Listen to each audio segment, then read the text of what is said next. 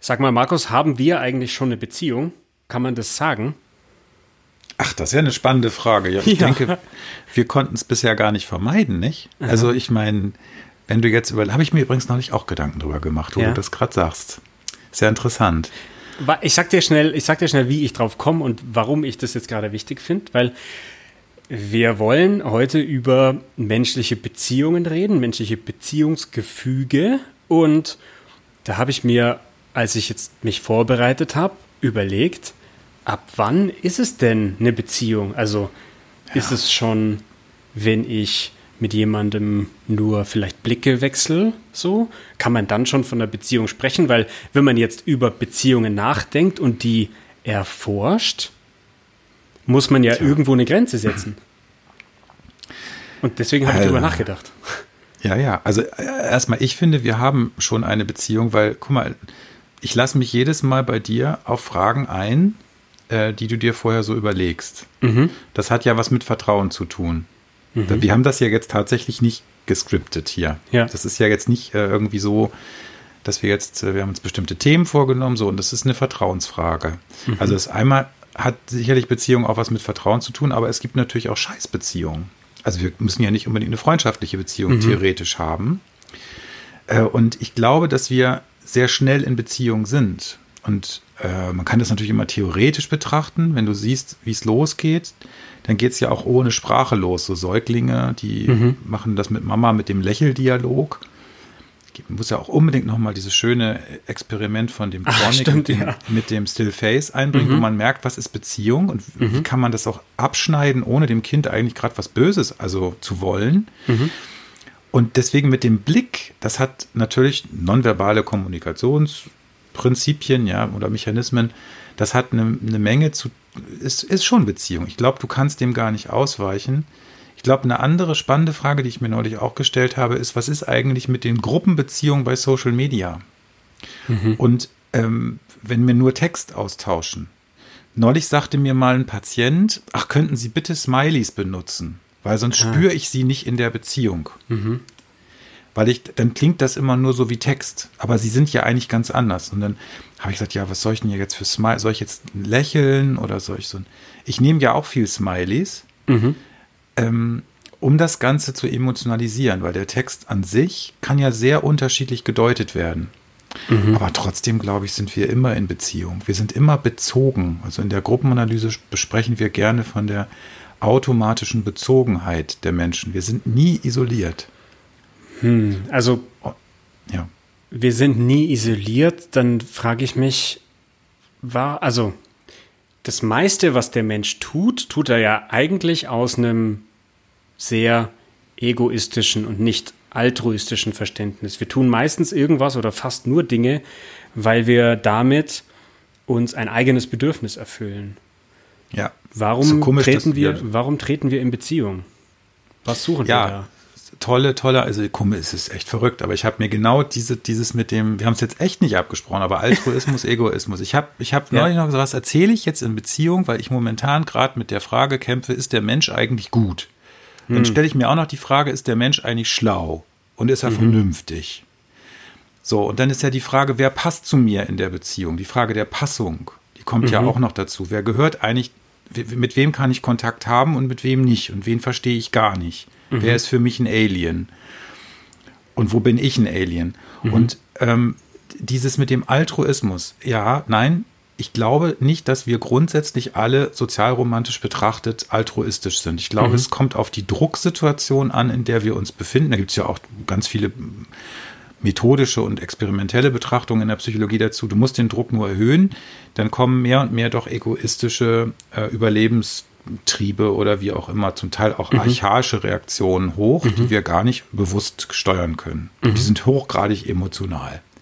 Das heißt, ich finde dieses immer zu postulieren, dass wir alle so nett und so altruistisch und so verständnisvoll und so solidarisch sind, das finde ich langsam wirklich. Also wir müssen nur einmal rausgucken, dann stellen wir fest, nein, es ist nicht so. Mhm. Trotzdem glaube ich, dass der Mensch nicht nur egoistisch ist, mhm. sondern er ist genau wie dieses Pendel zwischen diesen beiden Polen. Wir haben was altruistisch Verbundenes, wir wollen kuscheln, wir wollen im Kontakt sein Und auf der anderen Seite wollen wir unser Ding machen. Mhm. So, und da müssen wir einen Kompromiss herstellen. Und das ist in jedem Menschen ein anderes Gleichgewicht. Oder Wenn wir dann Position. jetzt in Kontakt treten, also quasi eine Beziehung eingehen, was steckt da für eine Motivation dahinter? Also was, was erhoffe ich mir dadurch? Will ich mich eigentlich nur so im anderen wiederfinden? Oder also gibt es da irgendwie eine Ansicht auch in der Psychologie dazu? Ja, da gibt es tausend Ansichten. Mhm. Also ähm, erstmal glaube ich, also ziemlich, ziemlicher Konsens in unterschiedlichen Betrachtungsweisen ist, dass das größte, die, eine der größten Ängste der Menschen ist die Angst vor der, vor der Einsamkeit. Mhm. Vor allen Dingen vor dem einsamen Tod. Das ist mhm. etwas, womit man auch gerade ja sehr konfrontiert ist hier in der Pandemie, diese Frage auch in den Altenheimen des einsamen Sterbens. Mhm. Ähm, das ist eine ganz, ganz tief verankerte Angst. Äh, fast schon archetypisch oder ähm, archaisch. Mhm. So, äh, möglicherweise sogar genetisch prädisponiert. Kann ich nicht zu sagen. Also bin ich mhm. nicht genug Fachmann dafür. Und diese, diese Angst vor der wirklichen Einsamkeitsisolation, die treibt uns natürlich dahin, dass wir immer auch Kontakt suchen. Mhm. Das steht aber, glaube ich, in einem, ähm, da gibt es einen anderen Pol, der auch eben immer durchsetzen will, was ich will. Mhm. Und natürlich kann man sich auch fragen, welche Beziehung ist dann wirklich so, dass ich am anderen interessiert bin. Ich, manchmal sage ich ganz provokativ, naja, wenn einer stirbt, ist das denn jetzt das Drama, weil ich um den trauere, weil sozusagen der jetzt tot ist, oder geht er mir verloren? Mhm. Das ist immer eine ganz unterschiedliche Betrachtungsfrage. Habe ich sozusagen einen Verlust, den ich für mich in meinem Setting beklage, oder geht es mir wirklich um den Tod des anderen? Und oftmals gerade wenn wir Verlust und Krankheit angucken, dann stellen wir fest, dass wir ganz schnell dabei sind, dass wir uns fragen, was wäre wohl, wenn ich erkranken würde? Was wäre wohl, wenn mein Angehöriger sterben würde? Ähm, was ist, wenn jemand verunfallt, wie auch gerade eine Patientin, die in dem Moment, wo es um Unfälle geht, eine Riesenangst entwickelt, aber nicht, wenn das für sie relativ unwahrscheinliche Situationen sind, weil der mhm. Unfall wird immer übereingebracht das könnte jetzt mein Partner sein, mein Kind und so weiter. Also wenn man jetzt mal wirklich ein bisschen fies und äh, hinterfragt, dann müssen wir uns, glaube ich, bei jeder Beziehung auch mal selber an die Nase fassen.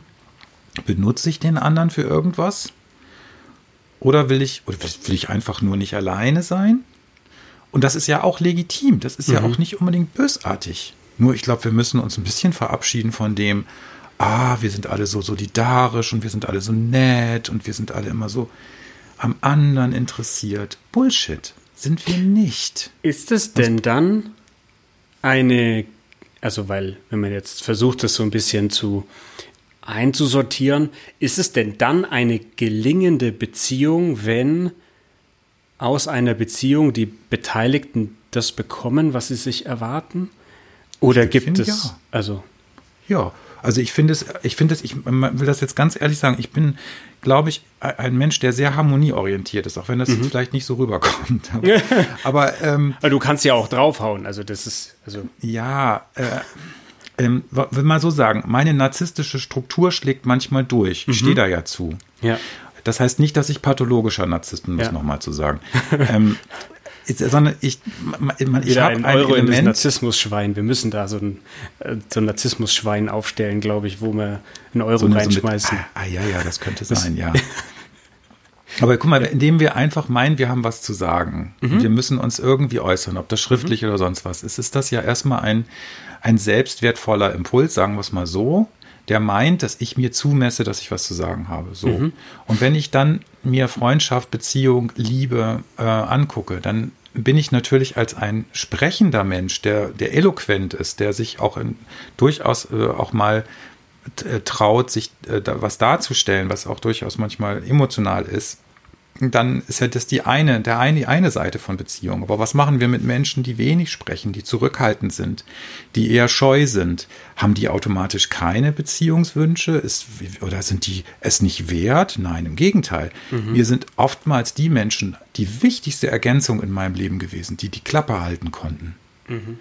Oder die wie du ähm, eine, eine liebevoll sachliche Art und Weise haben, einen bestimmten Interessenrahmen auch deutlich zu machen, die sozusagen mhm. gut nachfragen, die hinterfragen können, die mich auch ein Stückchen erden.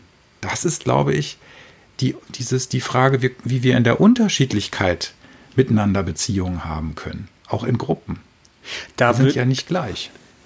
Da zu, zu genau diesem Menschentyp würde ich jetzt behaupten, so aus meinem aus meiner persönlichen Sichtweise, also eigentlich egal, wie viel dann jemand in einer Beziehung äußert oder wie er sich dort verhält, glaube ich, dass an erster Stelle immer die Beziehung zu sich selbst steht. Mhm. Und ja. Also ich meine, das klingt jetzt schon wieder so ein bisschen nach Kalenderspruch Romantik, aber ich glaube, da ist tatsächlich etwas dran, dieses, naja, klär erstmal mit dir selber, wie du zu dir selbst stehst und was da so alles in dir passiert und dann kannst du sinnvoll in Beziehung treten mit anderen. Und ich glaube, dass das die Menschen sind, die auch tatsächlich, weil es gibt ja das, ähm, in den letzten Jahren kam häufiger dieser Begriff Generation beziehungsunfähig. Hast du vielleicht mhm. mal gehört über quasi die Millennials, weil also es bezieht sich natürlich hauptsächlich auf Liebesbeziehungen, weil es so ganz typisch geworden ist, dass man halt einfach sagt, ja, was ist denn das eigentlich jetzt mit deiner Freundin? Ja, weiß nicht. Ähm, das ist so nichts Halbes und nichts Ganzes. Ich weiß nicht, wir probieren halt mal. Und weil sich das immer mehr gehäuft hat, spricht man eben von der Generation beziehungsunfähig. Ähm, mhm. Und da denke ich mir, naja, das ist in erster Linie mal eine Frage von, wie gelingt es denn mir selbst, mit mir in Beziehung zu treten? Und ja. dann kann ich das nach außen tragen. Guck mal, wenn ich auch weiß, welche Probleme oder welche Fallstricke oder welche Schwierigkeiten ich selber produziere und wenn ich mir ehrlich bereit bin, an die Nase zu fassen, mhm. dann kann meine Beziehungsqualität nur besser werden. Ja, mhm. ähm, weil du kriegst auch, wie sollen wir denn rauskriegen, wer zu uns passt? Wenn wir uns selber nicht begegnen können. Und die Frage, wenn du Leute fragst, was fühlen sie denn eigentlich, was fühlen sie mir gegenüber, was, was fühlen sie, wenn ich das gerade sage, dann ist oftmals großes Schweigen, weil die Menschen mhm. gar nicht mehr gewohnt sind, auch sich die Zeit gar nicht nehmen. Ich glaube, dass das früher wirklich anders war. Man hat das früher übrigens den Be der Begriff der Kontemplation, der inneren mhm. Einkehr, des sich mit sich auseinandersetzens, vielleicht auch sogar Müßiggang in Langeweile schon sozusagen mhm. sein. Das ist ja heute absolut out. Du bist ja sofort in deinem Handy, ich auch, ich bin ja auch so ein, so ein Handy-Junkie. Ähm, und damit kommen wir aus einem Selbstfühlen und Selbstverstehen-Mechanismus raus, der uns aber eigentlich ermöglicht zu sagen, okay, wer passt denn? Und bei wem verkämpfe ich mich vielleicht auch? Es gibt ja auch Beziehungen, die einfach nicht funktionieren. Mhm. Wir können jetzt ja nicht ein Teletabilant daraus machen. Und ich habe auch bei LinkedIn welche geblockt, obwohl sie mhm. vielleicht nette Kerle sind. Ja. Die sind mir aber einfach auf den Senkel gegangen. Ja. So, und da muss ich mir natürlich immer fragen, Markus, einerseits erzählst du ja was von Gruppenanalyse und Gemeinwesen und wir wollen uns alle verstehen und so. Ja, dann fass dir doch mal an die Nase. Äh, wie fährst du denn Auto? Wie, wie bist du immer, ne? Bist du ja. immer am anderen interessiert? Nein. Und dieses Pendeln zwischen dem, was ich selber mit mir auch nicht hinkriege und auch mhm. mal zu sagen, mein Gott, heute warst du ein Arschloch. Mhm. Was ist so schlimm daran? Ich kann ja am nächsten Tag mich bemühen, in, an dem Tag keins zu sein. Und trotzdem muss ich ein Stückchen ehrlichen Umgang haben. Und ich glaube, nur so haben wir die Chance, einander zu finden. Manchmal ist es ja dann auch Zufall. Äh, vielleicht, ja. wer an Zufall glaubt, aber ich glaube, dieses selbstreflexive Element, was du da angesprochen hast, ist die Basis für alles. Aber dann auch zu gucken, wo können wir welche Emotionen miteinander teilen. Und ohne mhm. Emotionen gibt es aus meiner Sicht keine Beziehung. Du hast jetzt schon, ja, Du hast schon eine Frage angesprochen, dieses, mh, hm, wie finde ich heraus, wer zu mir passt? Und da bin ich sehr, also sehr bei dir bei diesem, da muss ich erstmal wissen, was in mir selber so drin ist, um das rauszufinden. Mhm. Und eine Frage, die mich auch sehr beschäftigt und ich vermute mal, das geht in die Richtung, was du vorher schon gesagt hast mit diesem, ist der Mensch eigentlich gut und Altruismus? Weil wir sprechen auch sehr viel übers Lernen und sehr viel übers Lernen am Vorbild. Genau. Und da genau. frage ich mich manchmal, wo gibt es so wirklich gute. Vorbilder für menschliche Beziehungen? Und da muss ich eine kleine, kleine Anekdote erzählen, weil ich habe ja eine Vergangenheit. Äh, ich war zehn Jahre meines Lebens Ministrant. Oha, okay. Und war ähm, da in der katholischen Kirche und war dann auch so, als ich so elf, zwölf war, hat mir das in meinem Leben sehr viel Halt gegeben, also diese Gemeinschaft einfach. Und ja. Da gab es damals, das ist ein bisschen peinlich jetzt für mich, aber ich wollte es unbedingt erzählen, weil äh, da gab es damals so Armbänder und ähm, da stand drauf WWJD. Weißt du, wofür das steht? Nee. Das heißt, What would Jesus do? Okay.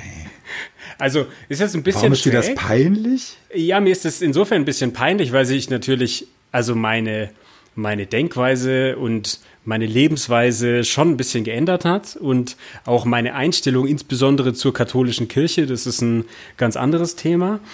Ja. Aber was ich sehr interessant finde, ist, dass mir dieser Gedanke, also wie wird sich jetzt dieser Kerl, über den wir hier die ganze Zeit reden und den wir hier anbeten, wie würde sich der jetzt in dieser Situation verhalten? Das hat mir extrem geholfen, um ja. ruhig zu bleiben, hat mir extrem geholfen, irgendwie empathisch ja. zu sein. Und das genau. ist das, ich habe mir heute Morgen eben, als ich so auf dem Spaziergang war, habe ich mir überlegt, wo gibt es heute diese Vorbilder, weil fast, fast jede Persönlichkeit, die so im öffentlichen Raum sichtbar ist, sagt man, also hört man dann auch immer so, ja, das ist aber nur, wenn er auf der Bühne ist, aber du sollst ja mal in der Familie erleben. Oder das ist ja nur, solange sie jetzt hier im Unternehmen mhm. ist, aber wenn du sie privat kennenlernst, dann ist die ganz anders. Und da frage ich mich, fehlen uns diese Vorbilder für wirklich gute menschliche Beziehungen oder naja, das Fiese ist ja, du erwartest ja von Leuten zum Beispiel diesen, also ich bin jetzt wirklich kein kein Merkel-Fan oder so, aber mhm. du erwartest ja von Politikern immer ein bestimmtes Rollenbild. Und wenn du jetzt ganz ehrlich hinguckst, welcher von diesen armen Säuen kannst denn momentan richtig machen? Ja, ja so, was ist ein Vorbild? So, weil das Vorbild, die Erwartung an dieses Vorbild ist natürlich auch genauso heterogen wie die Gesellschaft selber. Mhm, mh. Das heißt, die Frage ist, was ist ein gutes Vorbild? Und ich glaube, ein gutes Vorbild kann sein, eben eine Integrationskraft zu haben, eine Kraft zu haben, unterschiedliche Meinungen. Und das hat aber auch Grenzen, wenn ich jetzt an irgendwelche ähm, Nanoroboter in der Impfung denke und so. Ja, mhm. da kann ich mir auch nicht alle, habe ich auch nicht die Geduld meines Lebens, um mir das alles jetzt bis ja. zu Ende zu ja. deklinieren. Da komme ich an Grenzen. So. Aber theoretisch, hinter jedem Verhalten steckt eine Emotion und eine Motivation. Mhm. Und wenn du das erschließen willst, dann musst du eigentlich fragen, sag mal, warum, wovor hast du jetzt Angst? Was macht dich so wütend? So. Und jemand, der, glaube ich, eine hohe Integrationskraft als Politiker, als Lehrer, als ähm, Führungskraft hat, der braucht eine gewisse Durchlässigkeit für die eigenen Emotionen. Trotzdem mhm. muss er natürlich seine Rolle erfüllen. Er kann jetzt nicht ständig irgendwo also ich fällt mir jetzt gerade spontan ein. Ich hatte, ich habe ja meine Ausbildung gemacht ähm, als Mediziner und war lange Zeit auf einer Intensivstation tätig als ähm, studentische Aufsichtskraft. Und wir hatten eine Situation, da ist ein, ein, ein Arzt, der uns führen sollte, also der sozusagen diese, in, dem, in der Nacht den, den die Stationsleitung hatte, ähm, der ist in eine Situation gekommen, wo wir äh, zwei, nee, drei gleichzeitig reanimieren mussten. Und wir waren mhm. irgendwie vier Menschen. Wir mhm. hatten vier Leute ähm, so und mussten uns eigentlich zerteilen. Es ging eigentlich nicht. Und da hat sich der Typ, das waren auch noch so zwei Seiten, es war einmal auf der einen Seite waren sechs Betten und auf der anderen Seite und dazwischen war ein Verbindungsgang. Da hat der sich da hingehockt und hat angefangen, wie ein kleiner Junge zu weinen. Der ist in eine regressive Krise gekommen. Mhm. Und die Führungskraft fiel ihn weg. Das geht natürlich nicht. Mhm. Du kannst, du kannst natürlich nicht in, in, in deinen aber wenn du dir bewusst bist über deine Emotionen, bist du wesentlich wirksamer und integrativer unterwegs und kannst auch unterschiedliche Meinungen und Ansichten und Lebensmodelle in einer Gruppe halten. Mhm. Und das wird aber viel zu wenig geübt. Und dazu gehört auch, dass wir Selbsterfahrung mit uns machen. Mhm. In der Psychologie müssen wir dürfen erst, wenn wir jetzt Kassenärzte sind oder Kassenpsychotherapeuten, tatsächlich erst auf Menschen losgelassen werden, wenn wir eine gewisse Selbsterfahrungsanzahl haben, also an Stunden. Das dauert manchmal mhm. Jahre. Mhm. Und das ist gut so. Und ähm, diese Integrationskraft, dieses Durchwirktsein von den Emotionen, aber auch in einem Rollenmodell durchaus seinen Job tun. Ich glaube, diese Balance, wieder eine Balance, ne, mhm. merkst du, die ist so schwer. Und dann haben wir natürlich auch mal auszuhalten, dass die Rolle, die von uns erwartet wird, ähm, dass man das, dass man das nicht erfüllen kann. Bin ich jetzt gerade auch unterwegs mit so einer Frage. Kann ich diese Rolle, die ich da habe, erfüllen, so wie ich mit mir ausgestattet bin? Mhm. Und ähm, deswegen glaube ich, ist das mit den Rollenerwartungen natürlich auch ein Problem in der Beziehungsgestaltung, auch in der Partnerschaft. Da wollte ich übrigens noch mal eins zu sagen. Also, mhm. der, du hast das so schön eben vorgelegt mit dem, äh, wann passt's denn? Äh, mhm. Und so. Wir sind momentan auf der maßlosen Bedürfnispyramide ganz weit oben. Es geht nicht mehr darum, ob wir überleben grundsätzlich. Mhm. Wir haben ja auch genug Klopapier in Deutschland, ja, haben wir jetzt Gott auch festgestellt. Sondern und, und das nicht das härteste Weihnachten ne, seit dem Zweiten Weltkrieg. So, ähm, was mich ja auch beschämt, äh, sondern die Frage ist ja, wann, wann ist ein Partner richtig? Und häufig mhm. stellen wir fest, dass das kleine Dinge sind, die einem da nicht passen oder wo sich an bestimmten Dingen aufgerieben wird und die Leute kein, also in der Paarberatung, ja, wo ich dann so denke, ey, da erinnere ich mich immer an meinen alten Meister, den, den Volker Warnke, das darf ich ja hier ruhig sagen, einer der für mich wegweisenden psychotherapeutischen Mentoren, die ich hatte. Ähm, der hat immer gesagt, ja, die Leute, die trennen sich immer alle fünf Jahre zu früh. Bevor die eigentlich wissen, wen sie da sitzen haben, sind die schon mhm. wieder abgehauen. Ja, und dann hast du da Tinder und hier und das. Der hat so ein bisschen norddeutschen Ton gehabt. Ne? Mhm. Ne? Und dann sind die wieder weg. Mhm. Ja, und dann kriegen sie dann irgendwann stellen sie fest, ja, hätte ich man doch behalten sollen, der andere hatte doch Vorteile. Ja, dann gibt es aber kein Zurück mehr. Dann hast du drei mhm. Kinder von vier Männern und stellst fest, habe ich übrigens eine Frau wirklich mal gehabt, die hatte von, mhm. von fünf Männern vier Kinder und hat dann gesagt, der erste wäre es in Nachbetrachtung dann doch gewesen, der gepasst hätte. Mhm. Der wäre eigentlich ganz brauchbar, der wäre nur langweilig gewesen. Aber brauchbar wäre der gewesen. Ja. Und sie hatte immer noch gedacht, sie kriegt noch was Spannenderes, was mhm. zugleich Verlässliches. Mhm. Und das war dann ein Irrtum. Und der Volker Warnke hat immer gesagt, wenn wir 60 Prozent Passung hinkriegen zwischen Menschen, mhm. 60 Prozent, dann ist das schon super. Die meisten erwarten aber 99,9 Prozent. Mhm. Guck dir mal diese ganzen Listen an von Erwartungen auf den Profilen dieser ganzen Kontakt- und Partnerbörsen. Mhm das, was Beziehung ausmacht, ist dann ja eher so ein Katalog der Erwartungen. Und da sind wir völlig übersteuert aus meiner Sicht. Hm. Und das ist eben auch eine Frage, wie gehen wir damit um? Das kann ich auch aushalten, wenn ich nicht das volle Premium-Package kriege, was bei mir auf dem Sofa sitzt. Wie finde ich dann da eigentlich heraus, was, weil ich finde, das ist eine große Herausforderung, dieses weil Beziehungen immer zweiseitig und ein Geben und Nehmen sind. Und jetzt gebe ich mhm. oder jetzt stelle ich erstmal irgendwie mehr oder weniger absolute Ansprüche. Ja. Aber wie komme ich drauf, was ist denn mein Anteil? Also, weil ja, eine Beziehung funktioniert ja nur, wenn, wenn beide mindestens genauso viel auch in die Qualität der Beziehung ähm, reingeben möchten. Wie finde ich das raus, was jetzt mein Anteil ist? Ja, aber da bist du doch wieder genau bei dem. Wenn ich jetzt äh, erstmal für mich feststelle, was erwarte ich, mit der mhm. Möglichkeit, mich auch mal zu fragen, erwarte ich vielleicht auch manchmal zu viel. Mhm. Woher habe ich die Erwartungen? Was ist eigentlich, wenn sich meine Erwartungen in diesem Leben nicht vollständig erfüllen?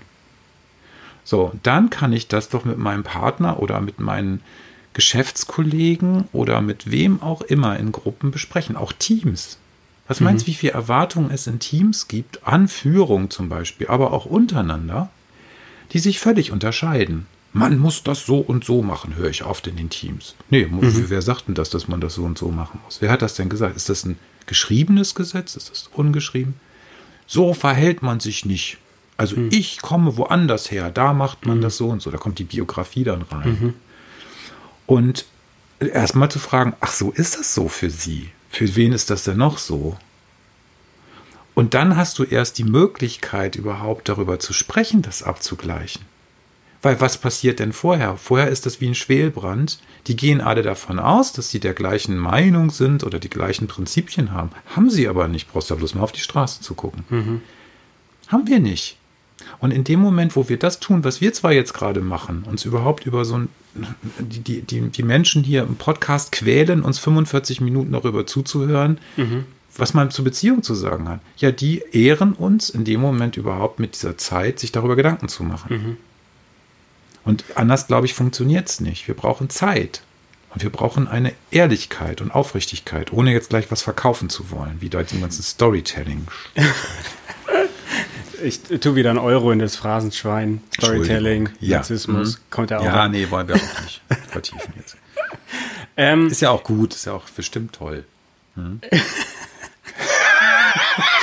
ähm, ich, ich bin jetzt bei jetzt Beziehung, zwei Menschen, wir knüpfen quasi jetzt ein Band zwischen denen. Mm, und wir haben ja das letzte Mal auch über Resilienz gesprochen. Genau. Mm, und jetzt nehme ich einfach diese Beziehung und da sind wir, glaube ich, aktuell in der aktuellen Situation und tu die Beziehung einfach mal so richtig stressen. Jetzt sind wir wieder bei ja. Stresstest, Material. Ich ziehe ja. da dran, ich drücke da drauf und ich belaste die ja. Was tun wir denn oder wie können wir das bewirken, dass das Band zwischen den beiden stärker wird und nicht einfach losgelassen wird oder reißt? Tja, also mal abgesehen davon, dass wir, ähm, dass, dass ich gerade mit, äh, mit einer Kollegin gesprochen habe von einem Telefongespräch, die sehr schön bemerkt hat, die mich auch nochmal auf so eine andere Idee gebracht hat. Das ist momentan eine Situation eines aktuellen Traumas. Mhm. Und mhm. ein aktuelles Trauma ist etwas anders, als wenn wir uns in einer Therapiegruppe über das Da und Damals unterhalten mhm. oder das dort draußen, was in dem Moment nichts mit mir zu tun hat.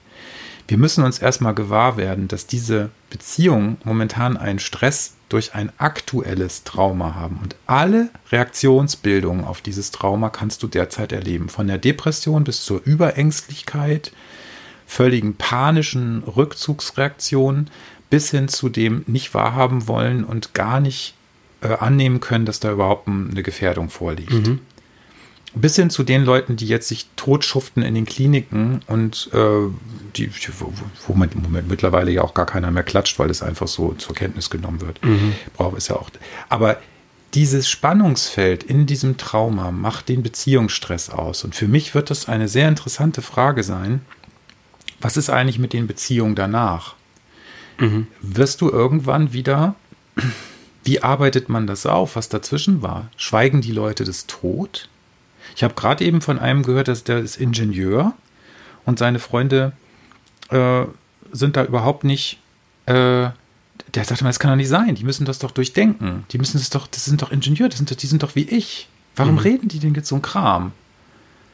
Was ist Wahrheit? Keiner weiß mhm. das. Mhm. Und wie gehen wir hinterher mit diesen Beziehungen um? Und ich glaube, wir können es nur schaffen, indem wir hinter die, die Verhaltensweisen gucken. Warum musstest du dich damals so verhalten? Mhm. Warum hast du jetzt dich so ver Warum hast du so viel Angst? Warum bist du so wütend? Warum bist du so gereizt? Ähm, und dann eben auch akzeptieren, dass der andere was erzählt, was wir nicht nachvollziehen können. Mhm. Wo wir für kein Konzept haben. Aber trotzdem ist das ja mal irgendwann unser Freund gewesen oder yeah. jemand gewesen, mit dem wir uns vielleicht sogar, ich glaube auch, dass das in Familien jetzt zu Weihnachten passieren wird. Das graut mir schon so ein bisschen Ganz davor. sicher. Mhm. Äh, was jetzt passiert, wenn die auch noch alle zusammenkommen und der mhm. eine zum Beispiel so tut, als ob gar keine Gefahr da ist und aber jemand anders Angst hat, der besucht wird zum Beispiel. Mhm. Äh, und das ist ja keine gruppendynamische Veranstaltung. Also es ist natürlich ist eine wahnsinnige Gruppendynamik. Aber nicht angeleitet, sondern. So, ja. ähm, und die Frage, wie, das können wir nur schaffen, aus meiner Sicht, durch Reflexion, Ehrlichkeit und Aufrichtigkeit. Mhm. Die haben das übrigens auch in den WhatsApp-Gruppen bei den Eltern. Ähm, habe ich auch Patienten, die ähm, also haarsträubende Sachen aus den WhatsApp-Gruppen bei so, so, so Eltern, ähm, wie heißt das noch, wenn man so Elternsprecher ist, ja. Mhm. mhm was da sich gekesselt so. wird und wie schnell das umschlägt, ne? Nach dem Motto, ich hatte Corona, aber das ist jetzt egal. Ich muss hier gar keinen warnen. Das ist alles Persönlichkeitsrecht. Aber andersrum, wenn jemand äh, sozusagen dann Schaden nimmt, dann geht es ganz anders. Das ist eine Bedarfsargumentation, die sich da häufig ergibt. Mhm. Immer getrieben von Emotionen. Und dann stellen ganz viele total nette Elterngruppen fest, dass sie untereinander überhaupt nicht nett sind. Mhm. Weil jeder nämlich eine andere Vorstellung hat, wie er sein Kind schützt und ob das Kind überhaupt geschützt werden muss. Viele haben auch möglicherweise, fühlen sich auch überfordert, mit den Kindern die ganze Zeit zu sein, was ich auch verstehen kann zum Teil. So, wie erhältst du unter diesem Stress Beziehungen? Ich kann es dir ehrlich gesagt nicht sagen. Ich würde raten, macht euch ehrlich und geht nicht immer aus der Beziehung sofort raus, sondern fragt euch auch mal, was ist passiert? Was hat dich mhm. denn gerade an mir so geärgert? Mhm. Kann es sein, dass ich Angst habe und du nicht? Können wir trotzdem einen Kompromiss schaffen? Können wir irgendwie uns trotzdem äh, im Kontakt halten? Kann ich akzeptieren, dass du es anders fühlst als ich, nicht nur siehst? Ohne dass ich gleich die gesamten Papiere aus irgendwelchen Pseudo- oder richtig wissenschaftlichen, was weiß ich, habe das gar nicht mehr im Überblick, mhm. ja.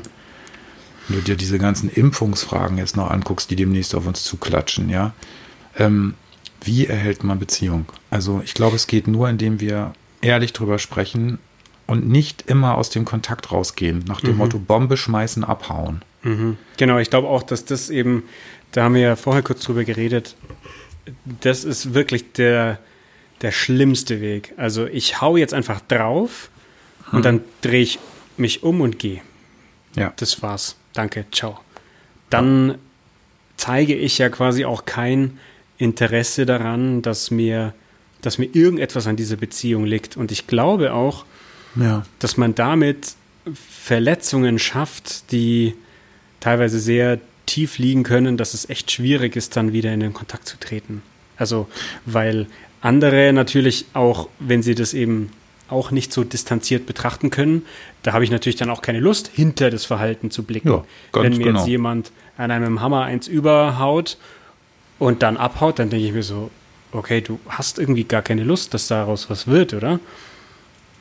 Also häufig gibt es eine Sprache, die nenne ich immer Vernichtungssprache. Mhm. Also es gibt ja, es gibt ja offene Fragen und es gibt geschlossene Fragen, das ist ja so der Standard, wenn ich irgendwas wissen will, aber es gibt auch eine Form von Kommunikation im Senden, dass ich so was versenden kann, dass ich eigentlich möchte, dass der andere das Maul gar nicht mehr aufmacht. Mhm. Das ist für mich Vernichtungssprache. Mhm. Ja, also Sie sind doch so und einer wie Sie ist doch schon grundsätzlich und Sie haben sich schon disqualifiziert dadurch, dass. Mhm. Das sind alles so Phrasen, die dafür sorgen, dass die Diskussion entweder nur aggressiv geführt werden kann äh, oder eben nicht auf Verständnis eigentlich ausgerichtet ist, sondern dass der andere sich entweder ergibt mhm. äh, oder eben abhaut. Mhm. Dadurch schütze ich natürlich meine eigene äh, Meinung. Es kommen dann vielleicht auch noch Menschen dazu, die meiner Meinung sind und dann habe ich eine Blase. Dann habe ich eine Art Untergruppe, in der ich mich dann wieder sicher fühle.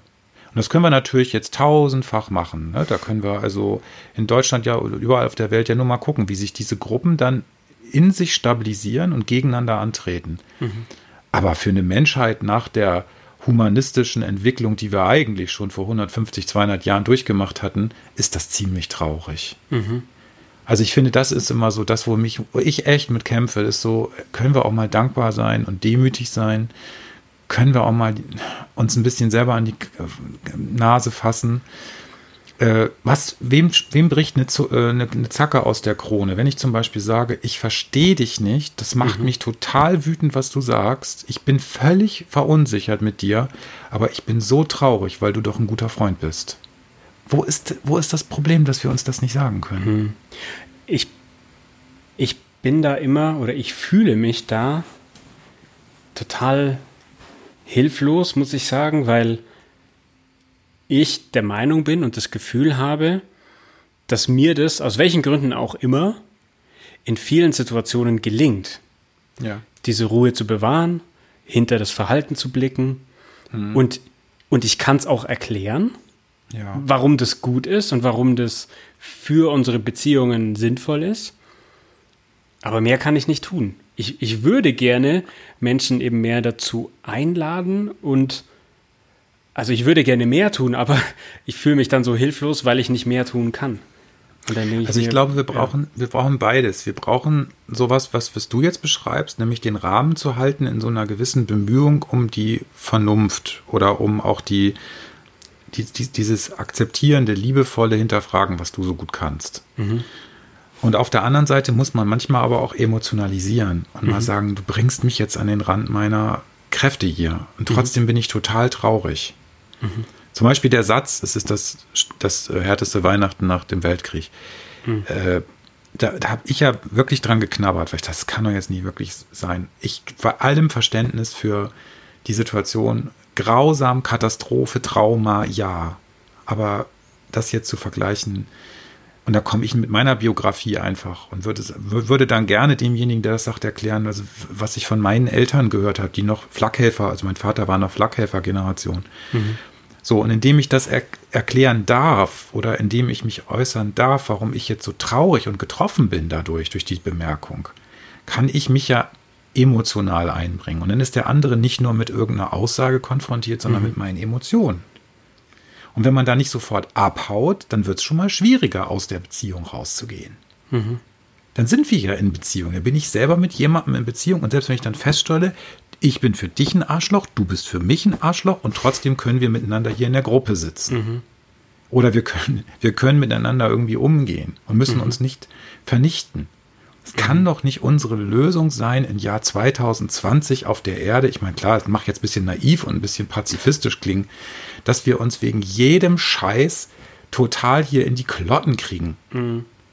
So, und das macht mich tatsächlich auch motiviert, immer wieder beide Ebenen. Diese, mhm. diese Ebene des hinterfragenden Dialogs, der Moderation einerseits, mhm. das ist sozusagen eher auch das Konzept des, des, des Denkens und der, der Struktur, mit den Emotionen zusammen zusammenzubringen.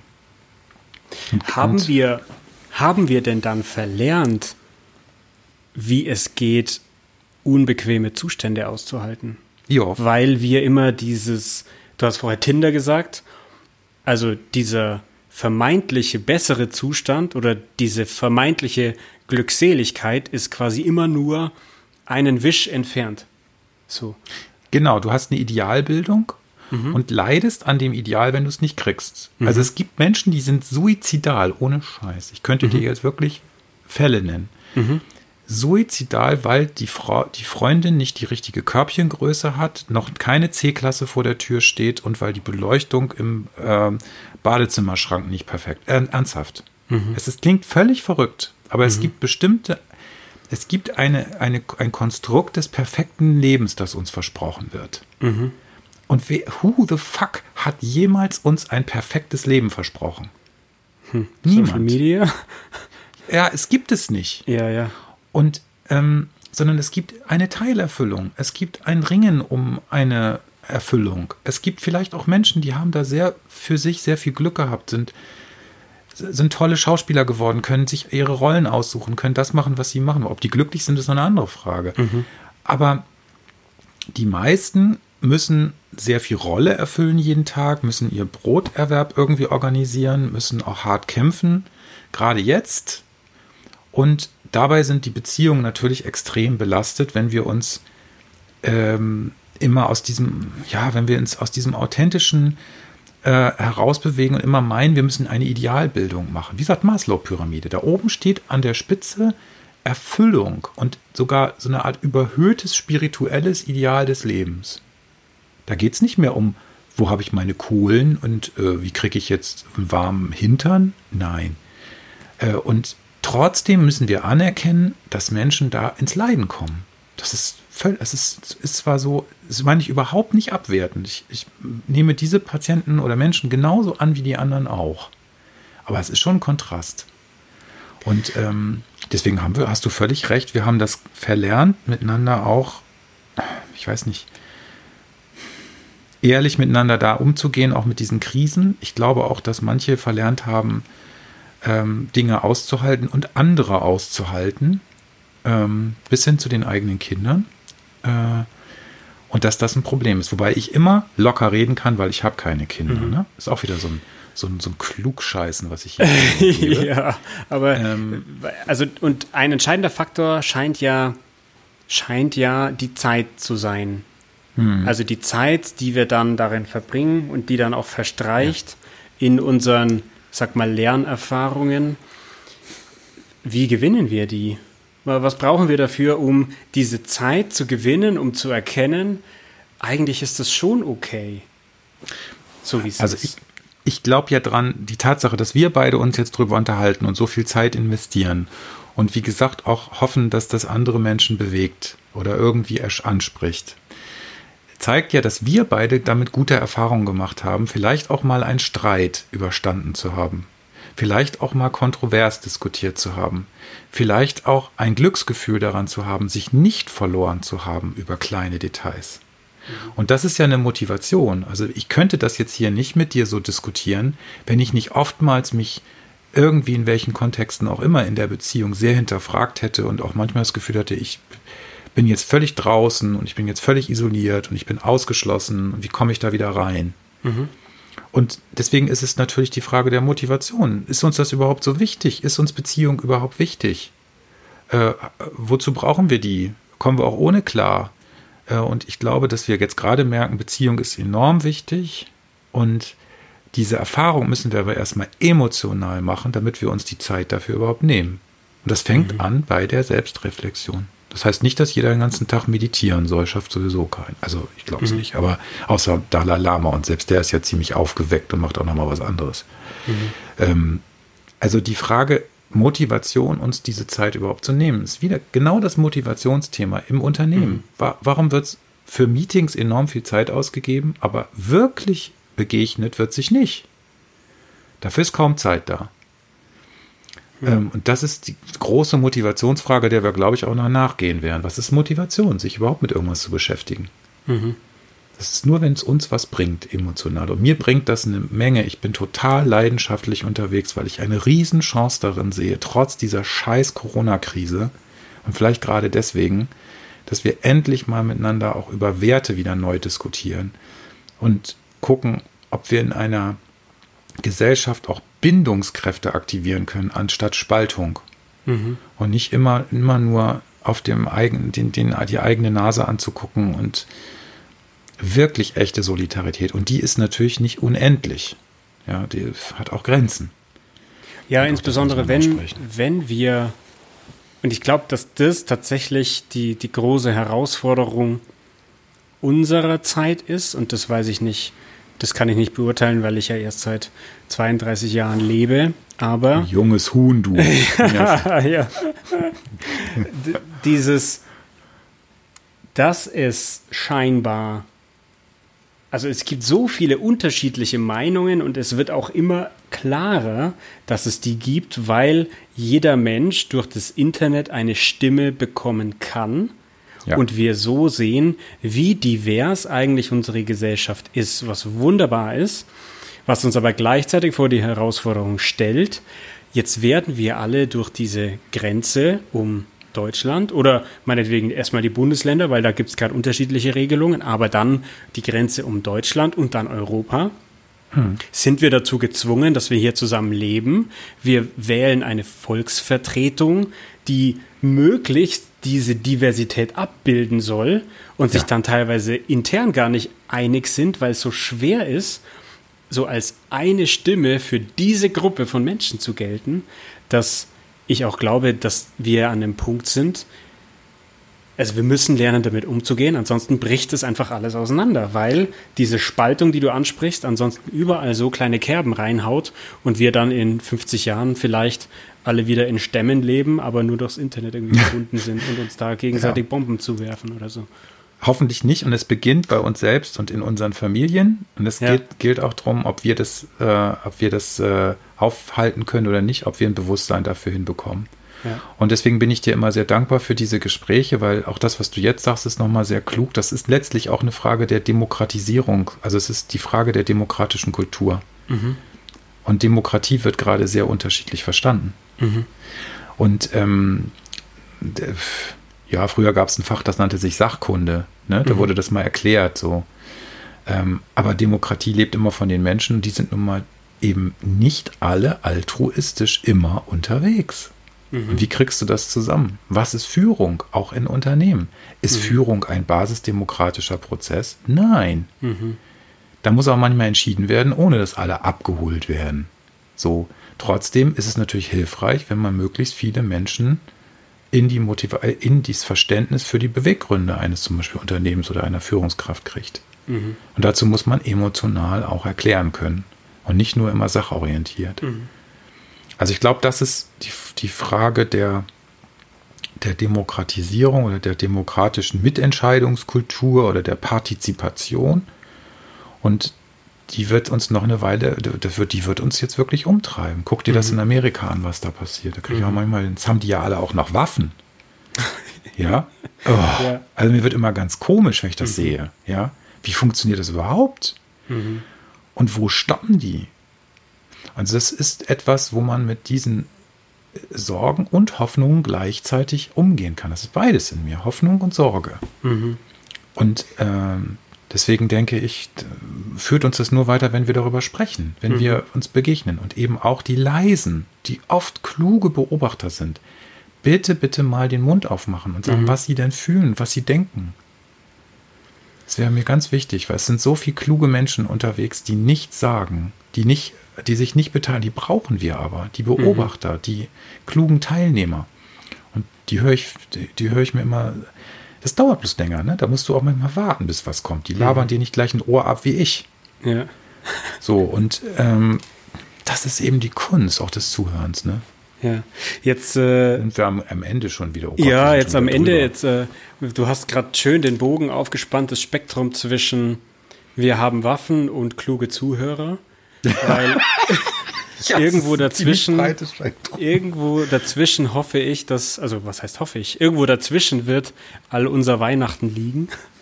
Mhm. Zwischen dem stillen Zuhörer und Säbelrasseln. Ähm, das ist jetzt auch unsere letzte Folge vor Weihnachten, zumindest die, die vor Weihnachten noch veröffentlicht wird. Mhm. Ähm, in diesem Sinne, ich kann mir wieder einiges mitnehmen. Ich habe einige Gedanken für mich rausgegriffen und ähm, ja, wünsche dir, allen Zuhörenden vor allem, auch ein schönes Weihnachtsfest und wünsche insbesondere dieses, also dass es uns allen gelingt, das einfach umzusetzen, uns jetzt diese Geduld zu schenken. Ich habe ja, das Geduld. neulich mal bei, mhm. äh, bei LinkedIn geschrieben, dass jetzt gerade einfach sehr viele Menschen eine kurze Zündschnur haben. Das heißt, genau. es wird häufiger mal knallen. Genau, das meine Empfehlung. Genau, meine Empfehlung wäre nochmal so auch an die Zuhörer, also ich habe es mir jedenfalls vorgenommen, mal nicht sofort reagieren, sondern erstmal gucken und abwarten und sich fragen, was geht in dem anderen vor? Mhm. Und wie fühlt sich das für mich an?